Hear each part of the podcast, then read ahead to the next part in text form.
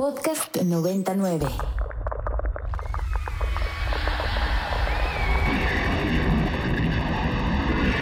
Radio Mórbido.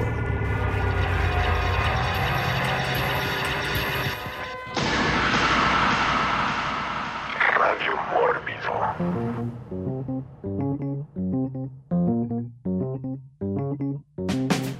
Hola, muy buenas noches. Usted que sintoniza en estos momentos la frecuencia de Ibero 90.9, ya sea a través de las tradicionales ondas de radio del FM, ya sabe usted, antenas grandotas, antenas chiquitas y un sintonizador, o si lo hace vía digital a través de la app de Ibero 90.9. Y si usted nos está viendo en este momento y no solo nos está escuchando, es porque lo hace a través de la señal de Mórbido TV, nuestro canal de TV de paga para toda América Latina.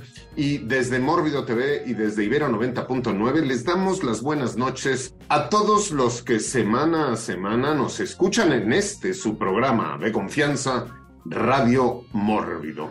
Y si es la primera vez que usted nos escucha, bienvenido a esta frecuencia, a esta emisión nocturna, donde los temas de los que hablaremos serán, como siempre, ¿no? La cultura pop en lo general, el cine, sobre todo el cine fantástico de terror y de ciencia ficción, literatura, cómics, eh, videojuegos, crítica cinematográfica, murales en la UNAM eh, y toda una serie de cuestiones este, más todo visto desde la perspectiva de lo mórbido, que es, al final de cuentas, lo nuestro y nuestra perspectiva. El tema, el tema del programa de esta noche es el color verde, ese color que es el más presente en eh, nuestro planeta, o por lo menos lo era ¿no? Hasta hace algunas décadas, ahora el cambio climático y la actividad humana están haciendo que cambiemos, que cambiemos la paleta de colores, pero el color verde, y hablaremos de todo lo relacionado con este color, desde su etimología, su significado como palabra, a través de la historia, cómo se ha utilizado el color verde, cosas verdes para comer, animales verdes y muchas, muchas películas que tienen que ver con el color verde y por supuesto también canciones, nuestros segmentos musicales verdes eh, de esta noche con algunas joyas de esas que usted solo escucha una vez por Ibero 90.9. Le recordamos nuestras vías de contacto. En todas las redes sociales nos encuentra como Mundo Mórbido, pero específicamente en la red social de Twitter con el hashtag Radio Mórbido. Usted puede compartir a lo largo del programa, no importa cuándo lo escuche, no importa cuándo lo vea. Usted en Twitter con el hashtag Radio Mórbido se conecta y nos dice sus comentarios, sus opiniones, sus anécdotas y todo lo relacionado que a usted le parezca que no estamos diciendo o lo que le guste que estemos diciendo en relación a ese el color verde y verde de alegría y verde de felicidad. Eh, le doy esta noche la bienvenida al equipo que nos acompaña y pues al Green Goblin de esta oficina, Enrico, Enrico Wood. Muy buenas, buenas y verdes noches para todos. Muy bien, y a el que pone verde a todos los críticos cinematográficos en México por sus verdosos, ácidos y venenosos comentarios, Eric, Eric Ortiz. Hola Pablo, Enrico y otra vez Rafa, pues como siempre, preparado para otro Radio Mórbido. Yeah, muy bien. Y a ese que si usted lo conoce en persona, inmediatamente se acuerda de Hulk por su, su tamaño, su tamaño corporal, eh, el Hulk del cine mexicano, Rafa Paz. Saludo a todos y espero que nuestro escuchando estén haciendo corajes y por lo tanto estén verdes escuchando este programa.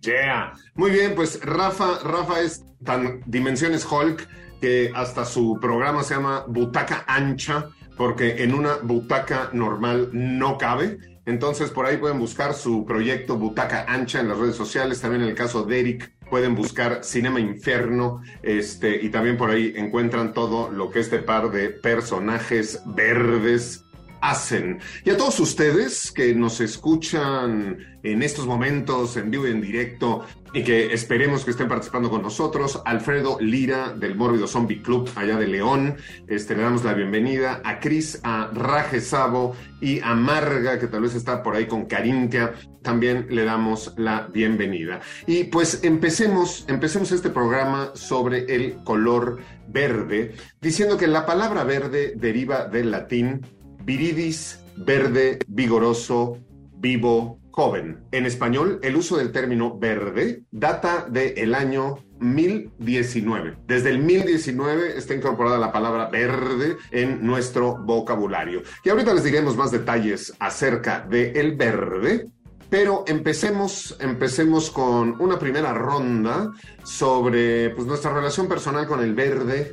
Enrico Green Goblin Wood. Pues sí, ahora que lo, lo, mencionas, Pablo, pues dices que soy el Green Goblin y eso es porque mi primer nombre no es Enrico, es Norman. Entonces, eh, comparto ese nombre de pila con el Duende Verde, es su alter ego, es Norman Osborn. Y pues claro, el sueño de todo niño pues es ser, no Peter Parker, el hombre araña, Spider-Man. Yo lamentablemente en la escuela, porque me llamaban Norman, siempre me elegían para ser el duende verde y, este, y darle en su madre al niño que sí le tocaba ser Spider-Man. ¿No? Que traía sus cosas. Entonces yo aventaba como naranjas, que eran mis granadas de, ¿no? Del, Duende Verde, algo así. Todavía no salían las películas de Sam Raimi, ¿no? Pero desde entonces eh, era este, el villano que conocíamos, además del Doc Ock, como el villano de, de Spider-Man. Y muchos, unos, un par de años después, cuando empecé a leer cómics, fue cuando eh, leí una compilación de los grandes éxitos del Duende Verde y me sentí más identificado, yo creo, con el, con el Green Goblin que con el, el, Pedro Parques. Y, este, y ya más tarde hablaré en las películas de Sam Raimi como es un coming of age para Peter Parker, pero también es como un análisis de una crisis de la Edad Media para Norman Osborn. Muy bien, eh, Eric Ortiz. Pues creo que sí, el, sin ser así como mi color favorito algo por el estilo y revisando así luego mi, mi ropa, sí es uno de los colores que más tengo. O sea, tengo esta, este tipo de chamarra, luego así algunas más de, de onda militar, luego que no me gusta usar eh, pantalones de mezclilla, entonces algunos pantalones así como tonos verdosos, mis parcas también. Y también obviamente pues lo, lo ligo mucho con, aunque a Pablo no le gusta, con fútbol selección mexicana, ¿no? Y la, pues es nuestro color principal y de ahí también el mote, ¿no? De los ratones verdes porque pues bueno, hasta la fecha, hasta hoy, de hecho, siempre da nada más bastante pena. Ya, yeah, muy bien, este, omitiré eh, el asunto del fútbol y paso directo con Rafa Paz. Para empezar, bueno, a mí no me gusta el fútbol, entonces no hay, ahí no hay ningún problema, no se pierde nada en eso. Creo que pues no tengo una, una conexión como muy personal con el color verde, creo que la única sería que durante muchos, muchos años jugué básquetbol los fines de semana y cuando ya estaba un poco más grande, a alguien se le ocurrió del equipo mandar a hacer los uniformes como los de esta película de Will Ferrell que se llama Semi Pro, que aquellos que no lo hayan visto sobre un equipo de básquetbol que va como a desaparecer porque va a desaparecer la liga donde está y Will Ferrell es el, el dueño y el manager, tiene que encontrar formas de promocionar el equipo al mismo tiempo que van como mejorando en la cancha, ¿no? Es una cosa muy tonta, pero eh, el uniforme de visitante del, del, equipo de la película, que son los Tropics de Flint, Michigan, es verde, entonces alguien de, del equipo donde yo jugaba se le hizo chistoso y mandamos hacer los uniformes idénticos, así como de color verde azulado, y pues eso es como lo más cercano que he estado al verde en mi vida, que no sea eh, hablar de la selección mexicana, supongo. Yeah. Bueno, a mí de niño el color verde era mi favorito, ¿no? Este, eso, digo, pues antes de que el negro, ¿no? Y la oscuridad tomara este, posesión absoluta. Y el verde a mí me recuerda, en primer lugar, ¿no? Eh, recordando así como mi niñez, a un como Frankenstein que yo tenía en vez de tener osito de peluche, yo tenía como un Frankenstein y era como de color eh, verde. Me recuerda también a la bruja de El Mago de Oz, ¿no? Que tenía como color, color verde en la piel. Y también ahí en la película de Mago de Oz estaba, ¿no? Como de Emerald City, ¿no? La ciudad esmeralda y era una, una color, una película como muy llena de color verde. Entonces, esos son los recuerdos que yo tengo como del verde, ¿no? Este Herman Monster, este Frankenstein y eh, la bruja, la bruja de El Mago, el Mago de Oz. Eh, en latín, el término viride es el término utilizado por los romanos para denominar verde. Los romanos tenían un mayor aprecio por este color. Era el color de Venus, la diosa de la belleza, los jardines, las verduras y los viñedos. Hacía un fino pigmento de tierra verde que fue ampliamente utilizado en las pinturas murales de Pompeya, Herculano, León, Vaison-la-Romaine y otras ciudades romanas. También utilizaron el pigmento verdín, hecho por inmersión de las placas de cobre en la fermentación del vino. En el siglo II después de Cristo, los romanos usaban el verde en sus pinturas, mosaicos y vidrio y utilizaban 10 palabras diferentes en latín para hablar de variedades del verde. Entre ellos, virens, prasino, viridilus, vidrilis, pervidrilis y viridis para el verde oscuro. Antes de los romanos hay muy, muy poco uso del verde, ya lo hablaremos a lo, a lo largo del programa, pero también habría que pensar qué podría ser si uno fuera verde, si fuéramos verdes, porque pues en realidad este, no existen mamíferos, mamíferos verdes. Entonces podemos ¿no? abrir ahí como una ronda que tiene que ver con animales, animales de color verde, Enrico Wood. A ver, lo, primero que se me viene así como de animales de, pues, color verde son los reptiles, ¿no? O anfibios también. Este es un, es un color como que está muy relacionado con cocodrilos, ¿no? Este, lagartos, serpientes, ¿no? Colores muy, muy vivos, estas ranas que, ¿no? De, que luego tienen como estos verdes muy, muy chillones, como casi radioactivos, como para que no las toques sapos, cosas por el estilo, ¿no? Entonces, es un, color que creo que está, es más común en, en, en, anfibios, en reptiles, ¿no? En la naturaleza, que como lo mencionaba Pablo, ¿no? Que en, en animales de sangre caliente. Animales verdes, Eric Ortiz. Sí, también pienso no solo en lo que decía Enrico de los reptiles, sino en esta relación con los alienígenas, que supongo la, hablaremos eventualmente, pero por ejemplo los de Raka, ¿no? Que son como unas criaturas así muy reptiles, serpientes así, y son de tono, de tono verde, ¿no? En este cortito de Daniel Blumkamp. Y bueno, supongo también por ahí, no sé si algún ave, ¿no? También por ahí. Sí, a ver, digo, animales verdes están eh, los reptiles y los pájaros, que son prácticamente lo mismo, porque pues uno son la evolución de otra. Están los anfibios, hay muchos, muchos insectos, ¿no? De color verde, pero no hay ni un solo mamífero de color verde. Y eso, por ejemplo, da eh, pie a una expresión que de pronto se usa mucho en Argentina, ¿no? Que cuando hay algo que es muy raro, este, dice, no, no, es un perro verde eso es como, es como un perro verde para, para describir ciertas cosas. Animales, animales verdes, Rafa Paz. Pues justo pensaba en esto que mencionaba Eric, ¿no? En las películas siempre el que tiene sangre verde es algo como muy malo, ¿no? Dentro de las tramas o de conocer un personaje que descubrir que tiene la sangre verde es toparse con algo que está como fuera de todo orden y Justo eh, quizá es curioso tratar de entender por qué dibujamos siempre a los extraterrestres verdes, ¿no? O los imaginamos con piel como de reptil. E incluso esta gente que cree pues en los reptilianos, ¿no? Que siempre describe que abajo de la piel humana tienen piel verde, como reptiles. Entonces sería chistoso tratar de llegar al fondo de ese asunto. Yeah. Pues eh, estamos en Radio Mórbido por Ibero 90.9, hablando de el color verde en lo general y en lo particular. Ahorita estamos hablando sobre animales, animales eh, de color verde, el color verde que está presente pues en toda la naturaleza, ¿no? Eh, y pues, ¿qué diría y qué pensaría y cómo es la vida de un animal verde? Y pues para saberlo, Vamos a continuación a escuchar a Kermit the Frog, ¿no? En México se llamó La Rana René, con una canción que dice It's not easy being green, no es fácil ser verde, y regresamos con todos ustedes aquí a Radio Mórbido. It's not easy being green.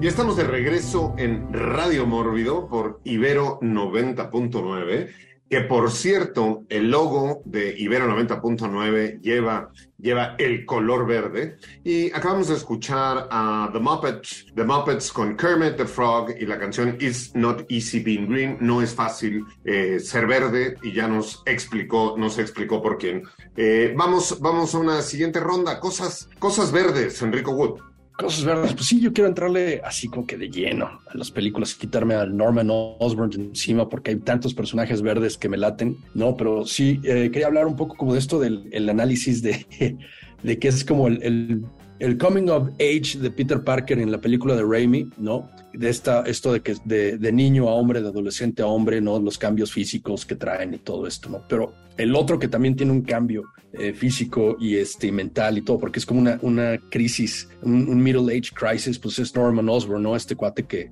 pues ya está como, no, medio finales de los 40, todo esto, y este, y el duende verde llega como a darle este boost en su vida de ir por lo que él quiere, de recobrarlo, no las cosas que son suyas, porque si recuerdan, pues le quieren quitar los contratos de su compañía, le quieren quitar su compañía, ya no, eh, no, no, es, pues es viudo, este, no, este, no tiene una muy buena, una relación muy buena con su hijo. Y el duende verde es como esta voz en su, en su cabeza que le dice, sí, órale, ve por eso, tú puedes.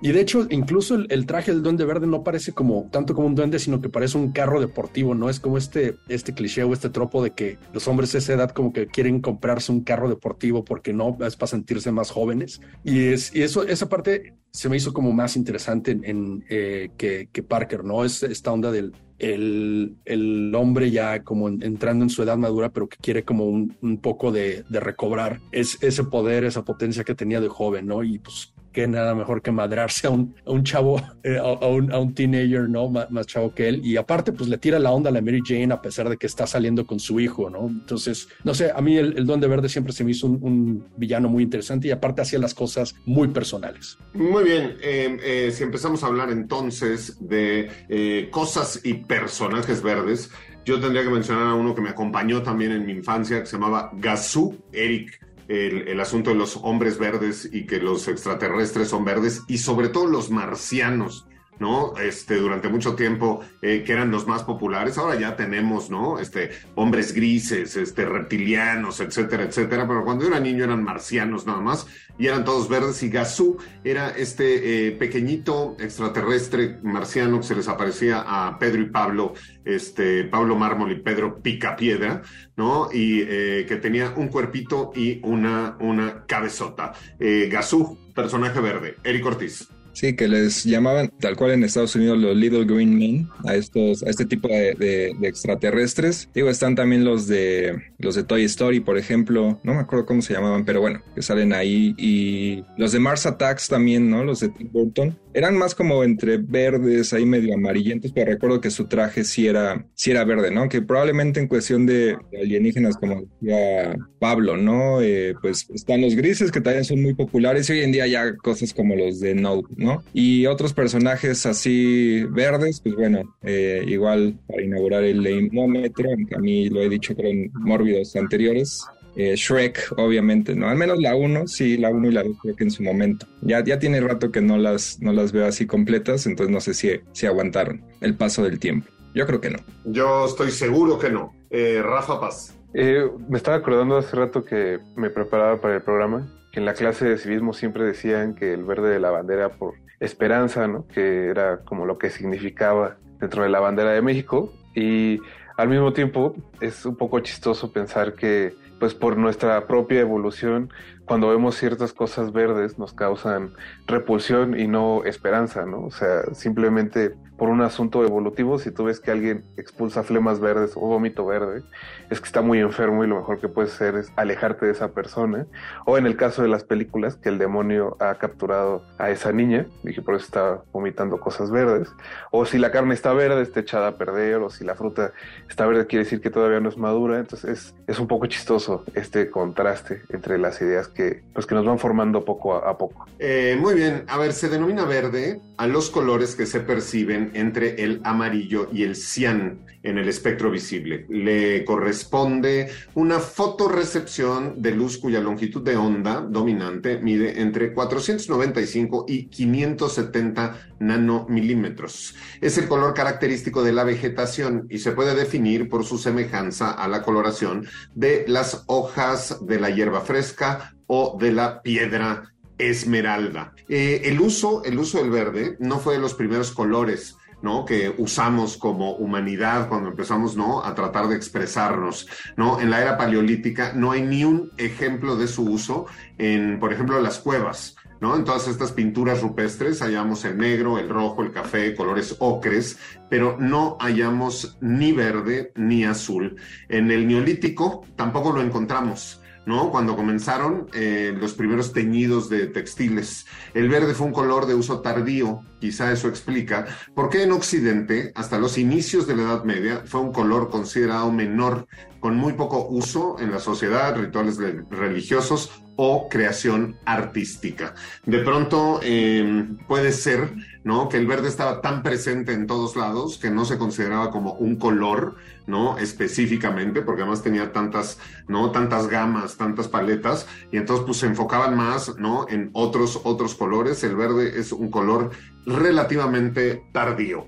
Eh, si estábamos hablando de personajes, de personajes color eh, verde, y yo sin duda tendría que mencionar uno con el que me identifico plenamente, eh, no por su nariz, no por sus pelos, pero sí por sus emociones y sentimientos ante la Navidad. Y pues sin duda es The Grinch. Es uno de mis personajes verdes favoritos. Enrico Wood. A ver, uno, uno que también me, me, gusta mucho está como en mi Monte Rushmore de personajes de cómics, aunque siempre le agrego cinco, en el Monte Rushmore solo hay cuatro. Pues eh, Hulk, Robert Bruce Banner, ¿no? David Banner para los cuates también. Este, es uno de mis personajes favoritos de cómics.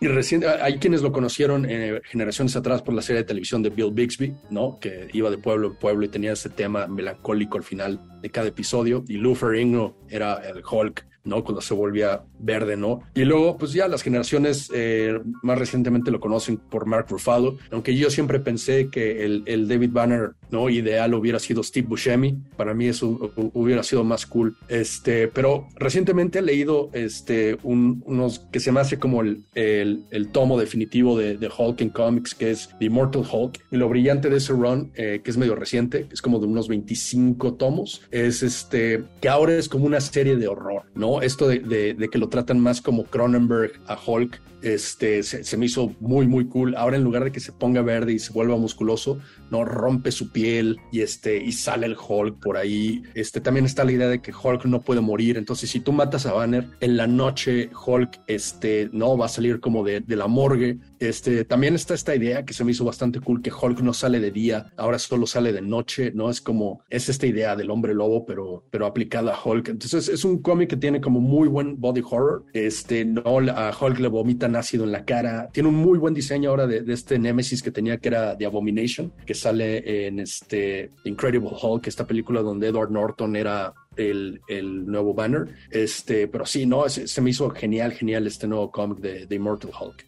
Muy bien, pues eh, personajes eh, verdes, eh, hay muchísimos personajes que llevan el verde este, también en el nombre y en la imagen también, y pues sin duda uno de ellos es The Green Hornet, ¿no? El avispón verde, este, esta serie en la que salía este Bruce Lee como Kato y que hemos visto por ahí unas películas este, de regreso, no tan afortunadas, ya lo, ya lo platicaremos, a ver qué nos parece a cada uno de nosotros. Pero estamos en Ibero 90.9 hablando del verde en lo general y ahorita en lo particular de personajes con la relación directa con el color verde. Hablamos de Green Hornet y pues escuchemos ¿no? un tema eh, que tiene originalmente eh, eh, parte de inspiración de piezas, de una pieza de Dmitry Korsakov, pero que después adaptó el trompetista Al Hirt para el tema de la serie El Avispón Verde. Escuchemos esto y regresamos con todos ustedes aquí a Radio Mórbido. Y esto fue Alt Hirt con el tema principal de The Green Hornet, el avispón verde, serie de televisión que a mí, a mí me tocó ver eh, eh, por Canal 5, de pronto yo la veía este, ahí cuando pasaba, pasaba en vivo. Eh, grandes, grandes recuerdos de esta serie, no así para mí tan afortunadas las películas, los remakes. No sé, ¿qué piensas, Enrico Wood? No, fíjate que la el que fue esta película dirigida por Michel Gondry, que siempre se me hizo con una decisión muy extraña que se lo dieran a él. Este, eh, y aparte Seth Rogen de la, El Avispón Verde es como, ¿what? En mi cabeza siempre debía haber sido como una película más tipo Kill Bill. Este, no, y, y siempre me imaginé a Jason Statham de Cato digo, de Cato, de este, del avispón verde y Cato, pues no sé, como alguien como, no, Michelle Yeoh, algo así, una cosa por el estilo, pero yo sí me acuerdo de, de haber visto el avispón verde y se, me hacía como más cool inclu- incluso que, que Batman, que eran, aparte hubo como crossovers del Batman de Adam West con el, el Green Hornet, ¿no? Este, hay un episodio en donde están los dos ahí haciendo un team up obviamente se dieron como sus, catazos y el carro del avispón verde era bastante bueno, creo que se llamaba este, La Belleza Negra, una cosa así, ¿no? Muy bien, Eric Ortiz. Yo la vi en el cine esa de, de Gondry y pues ya ni me acuerdo, la verdad. O sea, sí, no, no, sí, sí se me hizo como muy extraño. Supongo que, porque es del 2011, eh, supongo que también Seth Rogen no hacía mucho sentido en ese momento, pero hoy en día me parece que ya hace, porque sí se ha dedicado a producir así como nuevas versiones modernas de franquicias muy queridas. Entonces, igual y en algún punto le doy su, su revisitada. Digo, hablando igual de personajes verdes que va a abordar ahora Seth Rogen, pues la verdad el tráiler de esta nueva película de las tortugas ninja, que va a ser 100% animada, que sí le van a dar énfasis a que son adolescentes. Pues digo, yo no tengo así una conexión mayor con la, con la franquicia, ni los cómics, ni demás, y, y viéndolo se me, se me antoja un poco más que obviamente en su momento el, el avispón verde. Yeah. Pues bueno, sí, este, las, las tortugas ninjas sin duda, otros, otros personajes verdes este, interesantes. Y hace rato hablábamos de Hulk, pero se nos olvida She-Hulk. ¿no? Para tener también ahí la cuota de género. O sea, también en su momento ahí dijeron, no, no, no, no sean tan machines, no puede haber solo un Hulk, tiene que haber una She-Hulk, este, también. No me acuerdo, la verdad, en estos momentos no tengo una imagen de She-Hulk en la cabeza porque rompía el brasier, o sea, rompía el bra, ¿no? O, el bra sí se extendía completamente.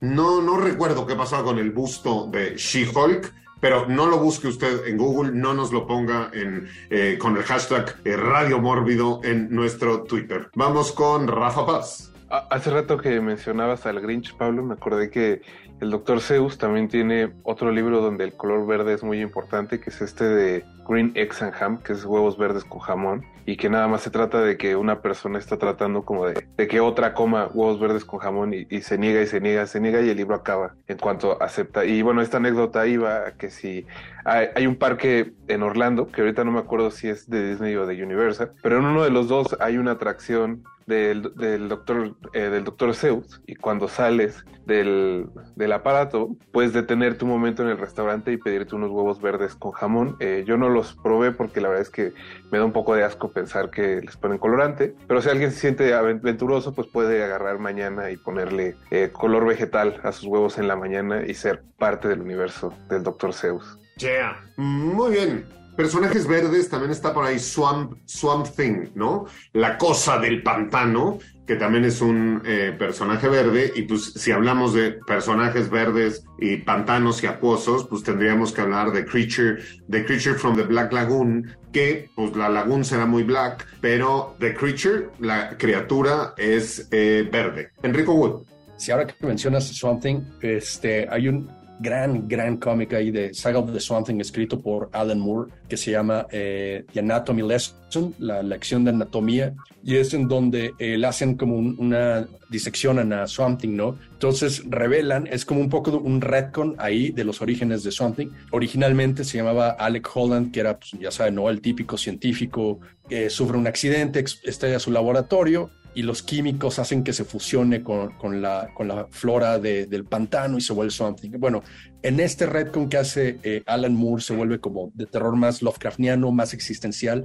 porque en realidad eh, lo que sucede aquí es que Alec Holland sí murió en la explosión y, y murió en el, eh, con los químicos, y lo que pasó es que más bien los químicos eh, alteraron al pantano y el pantano lo que hizo es que creó una copia, un cuerpo que pensaba que era Alec Holland. Es una planta que piensa que es un hombre, que tiene las memorias de Alec Holland, pero que no es Alec Holland porque el hombre murió y esta cosa es una planta, entonces no hay cura, ¿no? Entonces en, los cómics anteriores eh, a, a, esta saga eh, de Alan Moore, pues era ya sea en Swamp tratando, ¿no? De encontrar una cura y volverse humano otra vez. Y aquí es como mucho más, este, más trágico porque nunca fue humano, es una planta y siempre fue una planta y, siempre lo será. Yeah. Muy bien, bueno, estamos, estamos hablando de la cuestión de eh, comer huevos verdes, ¿no? Y yo tengo que decir que sí, en alguna, en alguna época yo le ponía colorantes de esos McCormick ¿no? A toda mi comida porque me parecía muy divertido y sí hacía huevos azules, huevos verdes y todo tipo de cosas que pues nadie se los quería comer este, eh, más que yo. Pero bueno, pues si usted, ¿no? Se chupa una pintabocas o pues come cualquiera de estos dulces llenos, llenos eh, de colorante, pues mire, no, no se preocupe y comas unos huevos verdes. Ahora que si usted es muy sano, ¿no? Este, y le gustan las cosas naturales, pues una de las maneras de hacer los huevos verdes, pues sería poniéndoles eh, espinaca o poniéndoles eh, cebolla, cebolla verde, ¿no? Cebollín este, cortada para que pudieran eh, pigmentarse de ese, de ese color. Y pues ya que empezamos a hablar de cosas comestibles verdes y que evidentemente hablaremos de muchas que pues son más bien plantas y no este, colorantes, pues vámonos, vámonos a escuchar esta canción sobre las cebollas verdes se llama Green Onions y esto es Booker T and the MGs con la canción Green Onions y regresamos con todos ustedes a comer cosas verdes aquí a Radio Mórbido.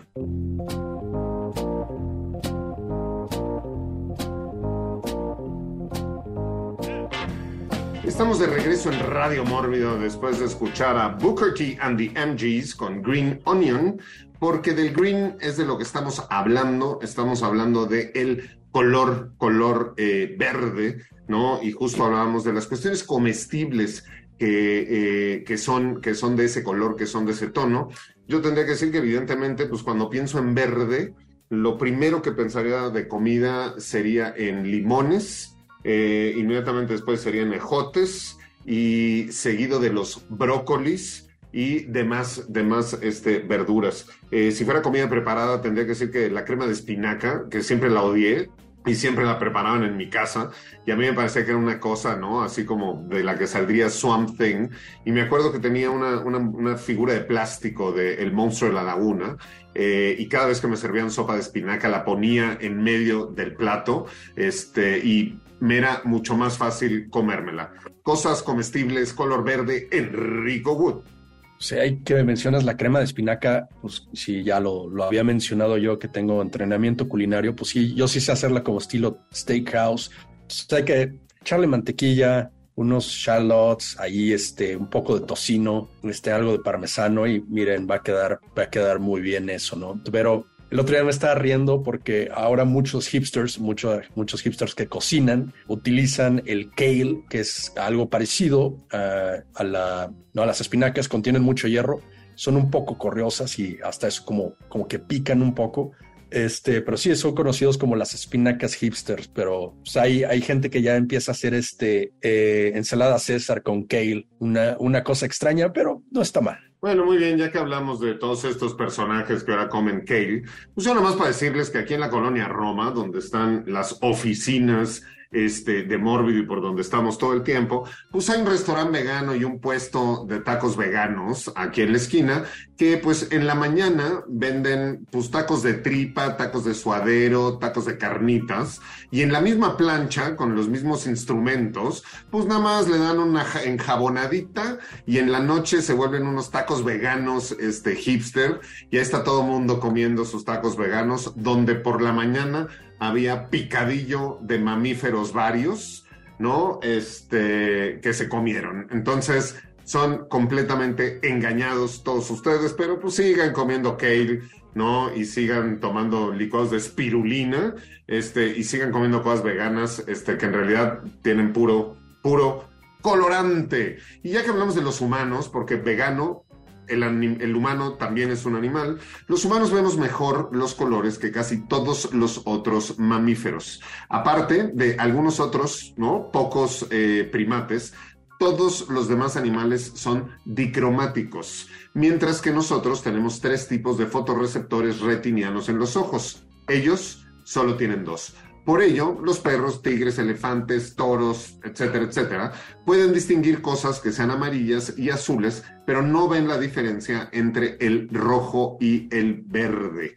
Esto eh, explica de pronto también una cuestión de por qué pues, los conejos que viven todo el tiempo entre las hierbas no son verdes, ¿no? Porque la naturaleza hace y ha desarrollado a través de millones de años, pues una cuestión que tiene que ver con el camuflaje, ¿no? Y entonces por eso, por ejemplo, las serpientes, eh, muchos arácnidos, eh, los pájaros, eh, los reptiles, los insectos que son verdes, es porque viven en las selvas y en los bosques y lo utilizan para camuflarse, ¿no? Sin embargo, pues hay animales como, ¿no? Las, las cebras, los conejos, este, las cosas que viven entre hierbas verdes, pero pues que no son verdes porque a final de cuentas, ¿no? Los animales ni cuenta, ni cuenta se dan del el color que son. Entonces, si usted cree eso de que el toro se va por el color rojo y que no hay que vestirse rojo cerca de los toros, pues permítame decirle que ha vivido en un error. Eric Ortiz. Digo, de- pienso también en frutas. eh, la pera, por ejemplo, es de mis frutas favoritas cuando está así como bastante dulce. Y pues también eh, las manzanas, ¿no? Que son un poco más como ácidas las manzanas con cáscara verde, pero pues también, también están buenas. Y yo sí soy siempre de cuando hay que elegir entre salsa verde, salsa roja y todo lo que involucra eso, chilaquiles, este, enchiladas y todo. Sí soy team, team verde. No, bueno, acabas de abrir una discusión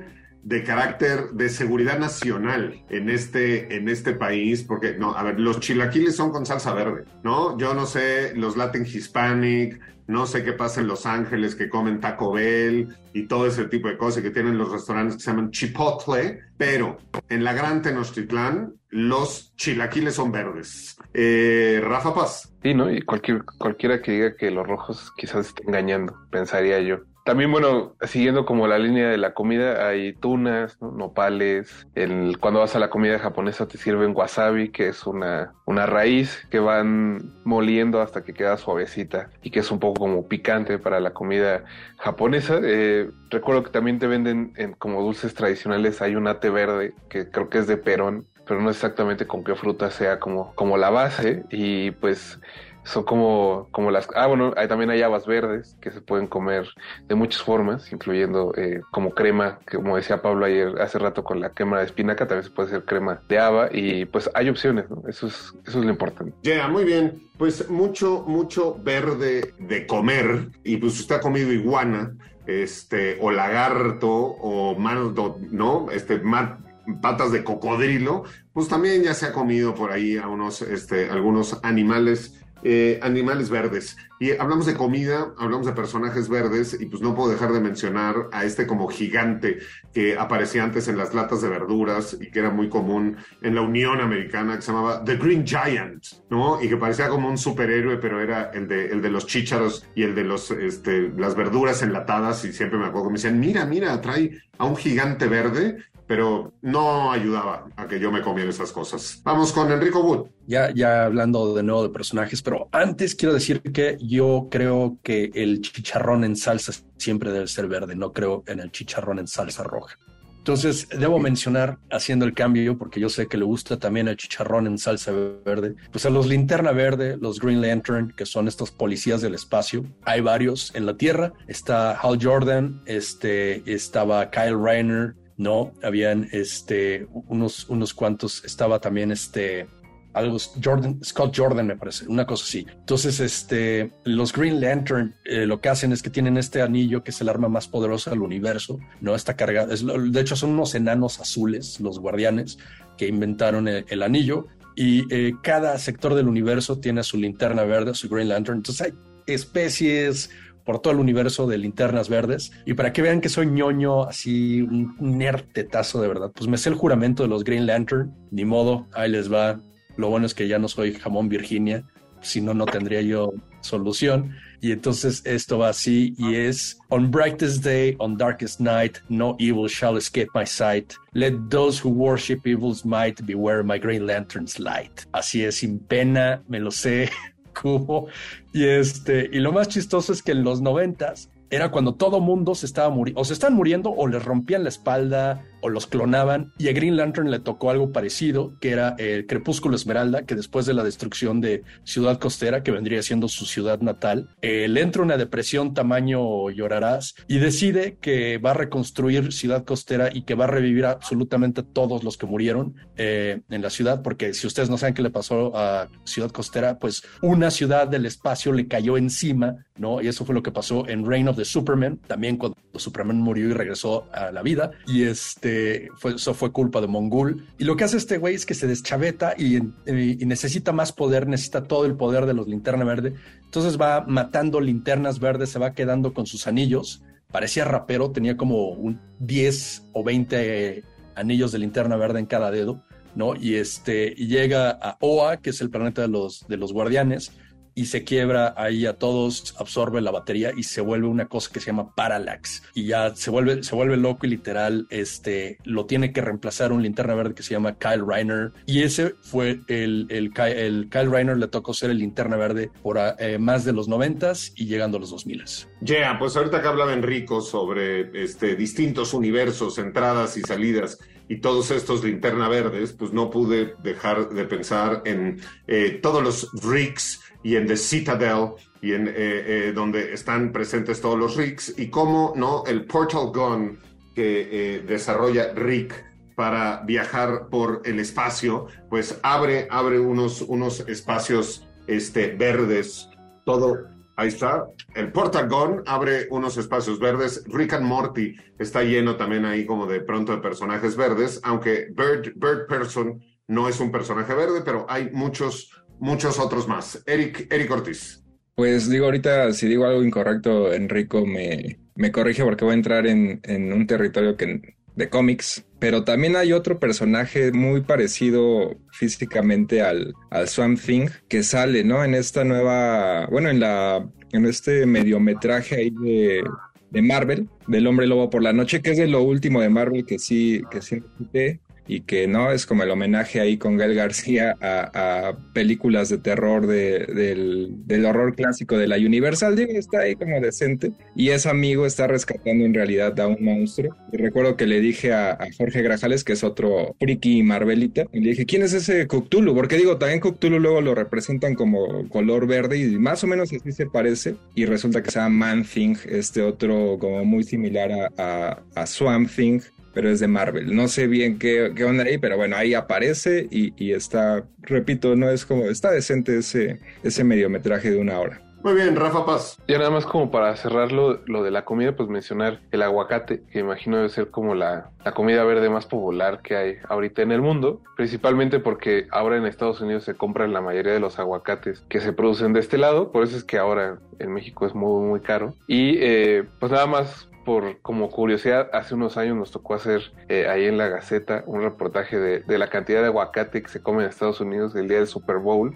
O sea, supera todo lo que comemos de este lado en el año, porque pues eso, dentro de las muchas cosas que nos han quitado los gringos, ahora también podemos incluir el guacamole. Yeah. Pues bueno, ya sabemos este el día que queramos, ¿no? envenenar a eh, la mayor parte de la Unión Americana, pues es nada más inyectar con veneno a todos los aguacates que salen de Michoacán y el día del Super Bowl acabamos con todos, con todos ellos. Y si hablamos de cosas comestibles y color verde, pues tendríamos que hablar de el Soylent Green, que pues también eran unas como galletitas verdes este, pues para poder alimentar, ¿no? A todo el mundo, no solo el día del Super Bowl, sino pues todo el año, ¿no? Ya les daban ahí sus dosis de galletitas con Soylent, Soylent Green, una película que para América Latina se conoció como Cuando el destino nos alcance, cosa que hoy, 2023, ya suena a del pasado, porque pues el destino nos alcanzó, nos alcanzó ya hace un rato.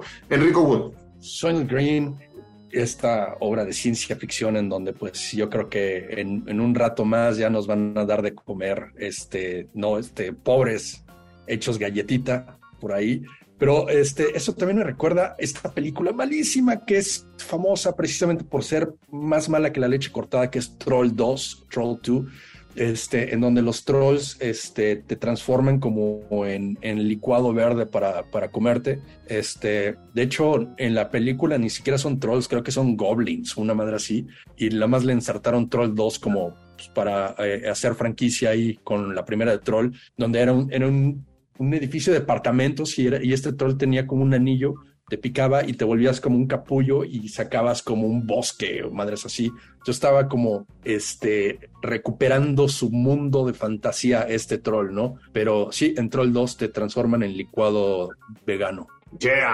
Pues bueno, licuados, licuados verdes, también digo, está por ahí el jugo verde, ¿no? Que trae este, todos estos eh, condimentos o elementos como eh, piña, cilantro, este, apio, nopal y toda una serie de cosas ahí, disque muy, muy sanas. Eric Ortiz. Ya nos rápido completando lo de Troll 2, la recomendación que está este documental que se llama Best Wars Movie, que te explican precisamente todo este culto detrás de una de las mejores, peores películas de todos los tiempos, ¿no? Y ahorita que decía lo de Werewolf by Night pues, y el homenaje Universal, pues Frankenstein, ¿no? El original de los años 30, a pesar de que obviamente eran en blanco y negro, hay unos, hay sobre todo unos videos caseros que son grabados eh, de finales de los años 30, donde se aprecia tal cual su color original y era tal cual así verdoso, ¿no? Eh, este Jack Pierce ahí anda este, como muy juguetón con Boris Karloff. Y también recuerdo unas figuras que, digo, no la tengo a la mano, pero sí tengo, había varias figuras de esos monstruos clásicos de la Universal que eran todos verdes. Supongo también para que otros frikis como Guillermo del Toro y Steven Spielberg los pintaran, ¿no? Como más a detalle. Pero bueno, yo ahí debo de tener mi Frankenstein, donde todo era, todo era verde, ropa, zapatos, todo verde. Muy bien, pues ya que estábamos hablando, ¿no? Sobre eh, todo lo que se come eh, de color verde, no olvidemos que el verde también se fuma y se fuma por muchísimas, muchísimas personas, ¿no? Que traen sus bolsitas este, y sus bolsotas o sus ladrillos eh, color verde. Estamos llegando a la mitad del programa de Radio Mórbido de esta noche por Ibero 90.9, hablando del color verde. Y pues con esta idea, ¿no? De que pues el verde también se fuma y de las bolsas, eh, bolsitas llenas ¿no? Como de orégano, dicen por ahí, pero bolsitas verdes. Pues vamos a escuchar y le dedicamos esta canción a Eric Ortiz. Vamos a escuchar a George Baker con la canción Little Green Bag, pequeña bolsa verde, y regresamos con todos ustedes después del corte aquí a su programa verde de confianza, Radio Mórbido.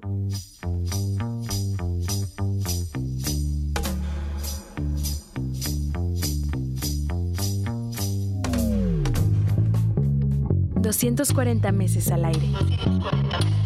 1120 semanas de programas en vivo. 1120 semanas de programas en vivo.